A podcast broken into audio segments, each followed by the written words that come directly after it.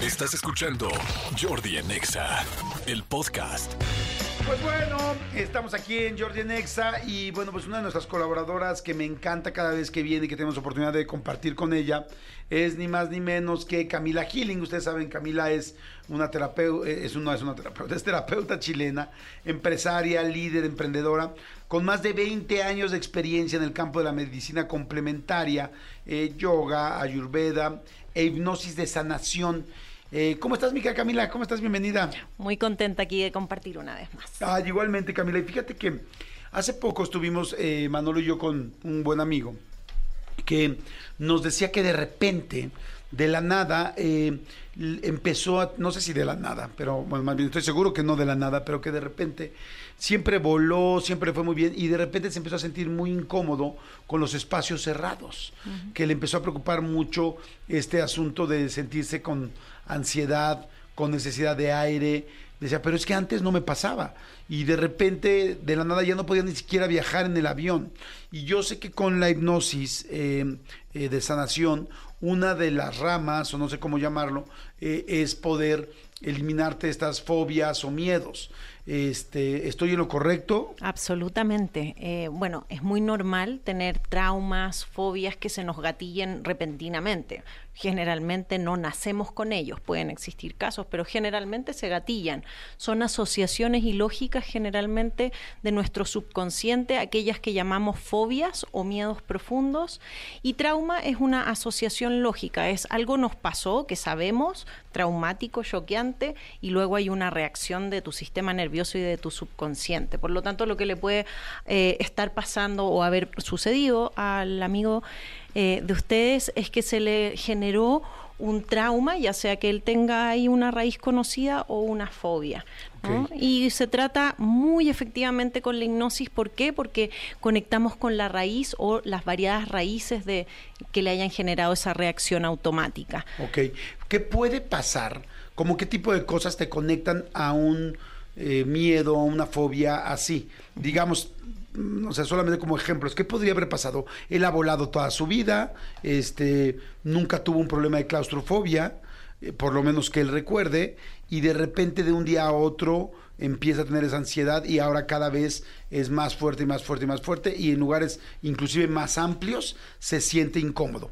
¿Qué tipo de cosas podrían ser para que la gente la pueda ubicar en sus ejemplos, cada una de las personas que nos estén escuchando? Absolutamente. Factor uno de que se nos gatille un trauma, una fobia, un miedo profundo eh, es el estrés. Si tenemos altos niveles de estrés, entonces es más fácil que al estar en estado de alerta permanente el sistema nervioso reaccione. ¿Verdad? Entonces, primero, si estamos altos de estrés, somos proclives a que nos sucedan este tipo de cosas. Segundo, una asociación, un bioshock. La persona ha tenido que sufrir o pasar por una experiencia traumática, repentina y en soledad. Traumática, repentina y en soledad. Una noticia que le agarró desprevenido y no estaba contenido, por ejemplo, no estabas contenida. Un cambio brusco en la vida, ¿verdad? Una decisión que aunque te haya sido prevenible, eh, la veías venir y ahora la estás asumiendo. Es, puede ser también un shock que decides pasarlo en soledad. Ojo. Ahora, por ejemplo, en este caso de que es me, eh, me siento incómodo en los lugares cerrados, esa noticia o ese shock tuvo que ver con estar en ese momento en un lugar cerrado o no necesariamente y te conecta con algo que te había pasado que no o te, o te conecta con algo que había pasado y que no recordabas conscientemente. Puede ser las dos cosas, puede ser que realmente hayas recibido esa noticia en un espacio cerrado y tu subconsciente esté haciendo una asociación inmediata. Espacio cerrado, malas noticias, alarma, ¿no? Entonces cada vez que vuelvo a entrar en un espacio cerrado, el cortisol, el estrés está muy alto, vuelve a reaccionar maravillosamente ¿no? nuestro sistema nervioso de esa forma, hasta que hacemos la conexión, o puede ser que tú, como dijiste Jordi, puede ser que tu subconsciente haga una asociación con una película, eh, con una experiencia de la infancia, también esa puede ser una posibilidad. Lo importante es que a través de la hipnosis podemos llegar a una o varias de esas múltiples causas y las reprogramamos, la, las reinterpretamos en nuestra memoria y eso nos genera que la reacción automática en el presente sea diferente, por lo tanto, el miedo, la fobia o el trauma se va. Ok, está interesantísimo esto para toda la gente que nos está escuchando. Cada quien tendrá, no sé si todos, pero muchos tendrán fobias. ¿Cuáles son las típicas fobias o las que más te toca escuchar eh, para poder curar de alguna manera con la hipnosis? Yo diría que la fobia presente más, eh, más masiva es la fobia social. Post pandemia vivimos un rush de fobia social. A las personas nos costó mucho más tener que volver a salir a relacionarnos. Entonces la fobia social, que a veces no es tan evidente, a veces simplemente una unas ganas de estar en casa y, y no ver a nadie más, eh, o no poderse relacionar con facilidad, uno. Luego la claustrofobia, sin duda, y diría que una tercera puede ir por la fobia a las aves o a las arañas, a algún animalito por ahí. Ok, ahora, ¿cómo se quita una fobia? Entiendo con la hipnosis, pero antes de la hipnosis, ¿qué otras formas hay de quitar una fobia? ¿Y qué tan largas o cortas o qué tan rápido se puede eliminar esa fobia con estas técnicas? Sí, ahí, por ejemplo, podemos tratar de eh, llegar a las diferentes causas de una fobia a través de la psicoterapia, muy, muy bien.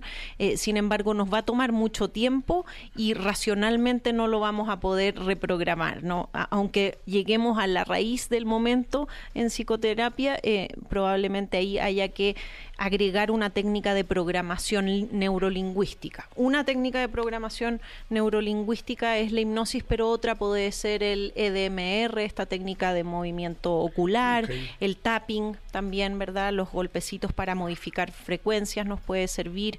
Cierto tipo de meditaciones profundas, ¿por qué no?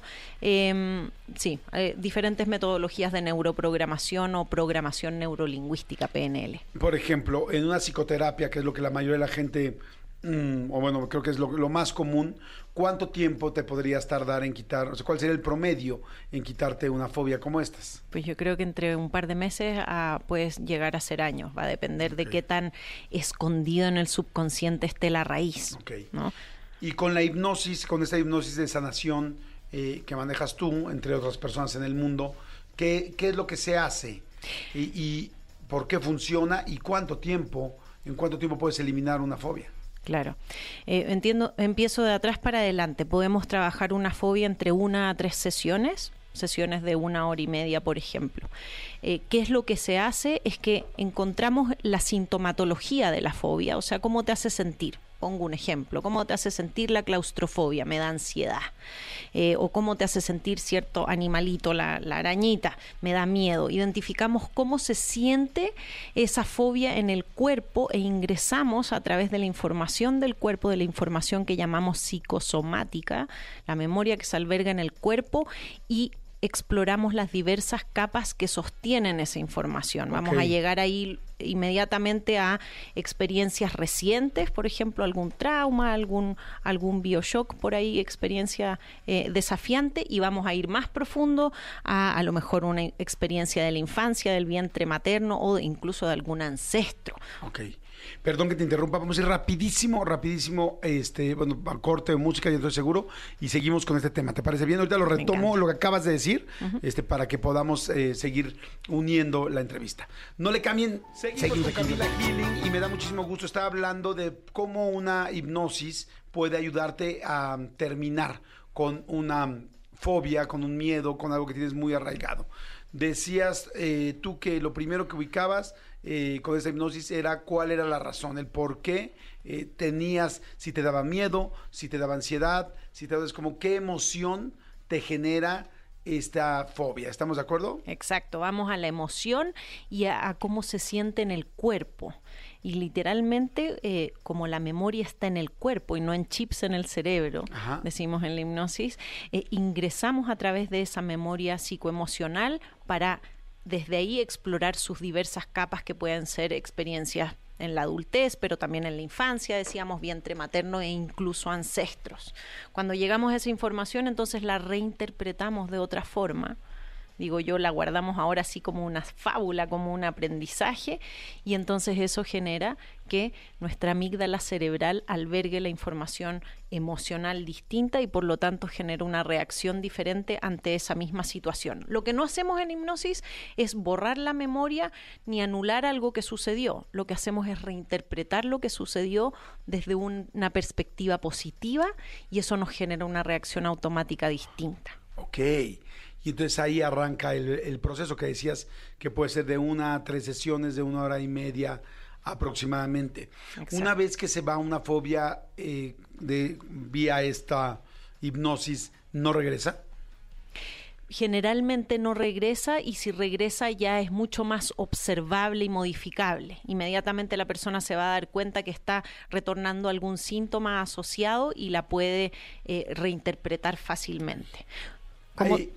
Y si tengo fobia a las hipnosis, o sea, si me da miedo que me hipnoticen, si me da miedo, eh, creo que además hemos visto tantos shows de hipnosis que de repente si me quedo ahí y si no, no, no regreso a ser el mismo que, que era antes, ¿esto puede suceder o, no? No, eso es una gran pregunta y está basada en los mitos de la hipnosis.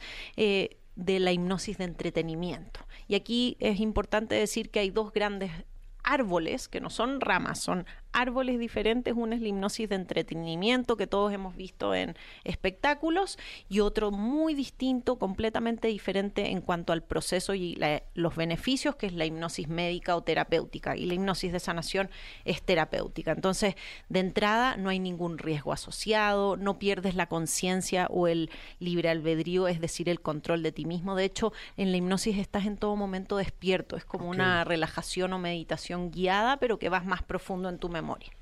Ok, entonces no hay ningún riesgo en lo absoluto. No, no hay ningún riesgo asociado y la pueden practicar personas de toda edad, ¿verdad? La hipnosis de sanación es una práctica consciente, segura, además amorosa. Tú puedes ir en cada sesión hasta donde tú quieras sin forzarte, ni el terapeuta ni tú mismo te puedes ir forzando en algo que no quieras ir avanzando. ¿Lloras? ¿Duele en el corazón la hipnosis? Puede ser que te encuentres con emociones profundas como la tristeza, como la emoción, pero puede ser que llores también de alegría y de dicha de soltar cierta información. Eh, creo que llorar no es negativo, al contrario, es muy positivo cuando hablamos de procesos de liberación del subconsciente. Entonces, eh, además de que pueda hacer que llores o que te emociones, te vas a reír, vas a eh, descubrir espacios de paz profundos en, en, tu, en tu experiencia interna que son muy beneficiosos para la salud. Oye, y, y es nueva esta hipnosis o esta sanación de hipnosis porque, pues bueno, nos hubiéramos ahorrado mucha, muchos años de terapia si lo hubiéramos sabido desde antes, algunos, ¿no? Hablo por mí. Eh, la hipnosis no es nueva, de hecho es ancestral. Se habla de la hipnosis desde el antiguo Egipto, miles de años antes de Cristo, en los Vedas, miles de años antes de Cristo también. Se la considera además la hipnosis no como eh, un don externo a ti, sino que se la describe desde sus inicios como una capacidad intrínseca del ser humano. Es la capacidad que todos tenemos de modificar nuestra memoria a nuestro favor para resilir, para sobrevivir de mejor forma. Sucedió que durante muchos años eh, fue dejada afuera del ámbito médico y científico, y por qué no decir religioso, por lo tanto fue mal vista, hasta que hace un par de décadas ya la ciencia eh, no solamente aceptó, sino que comprendió con su lenguaje que la hipnosis es una técnica de neuroprogramación y que es tremendamente médica y explicable qué es lo que hacemos y seguro qué es lo que hacemos a nivel de memoria celular. Ok. Oye, y este, la gente puede trabajar varias cosas al mismo tiempo en la hipnosis. O sea, puede ser que tengas varios traumas, varios dolores, porque quizá uno es físico, uno es, no tengo miedo a las arañas, como decías, y el otro es emocional, no es, mm, eh, no quiero volver a empezar una relación amorosa porque porque me quedé muy lastimado. Sí, bueno, está todo relacionado, ¿no? Creo que eso, eso es una de las cosas bonitas que nos damos cuenta cuando ingresamos a este universo interior que tenemos, es que está todo relacionado, tal como tú dices, nos damos cuenta que un miedo profundo se refleja en la pareja, eh, se refleja en nuestra abundancia, en cómo nos relacionamos a todo nivel y por supuesto eso está directamente relacionado a los síntomas y enfermedades que tenemos. Entonces también la hipnosis desde esa perspectiva nos ayuda a darnos un diagnóstico profundo de la raíz de nuestros condicionamientos desafíos. Ay, pues está interesantísimo. ¿Es cara la hipnosis? hay de todo tipo de, valores. Yo, por ejemplo, dispongo desde material gratuito a tener una sesión individual que es un poquito, es una inversión. La diferencia o lo bonito de, de, este tipo de técnicas es que pues tienen un, un efecto muy, muy prolongado y nos ayudan a dar saltos cuánticos en nuestra evolución, ¿no? en nuestra salud. Entonces, también es una muy buena inversión. Oye, ¿y la gente se puede autohipnotizar o no?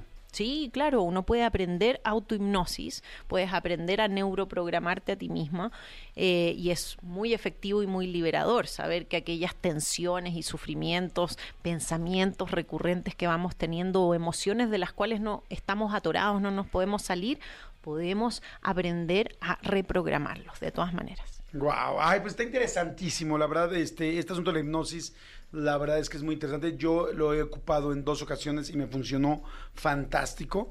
De hecho, creo que más bien ahora yo me estoy preguntando a mí, ¿por qué no lo he utilizado más? ¿No?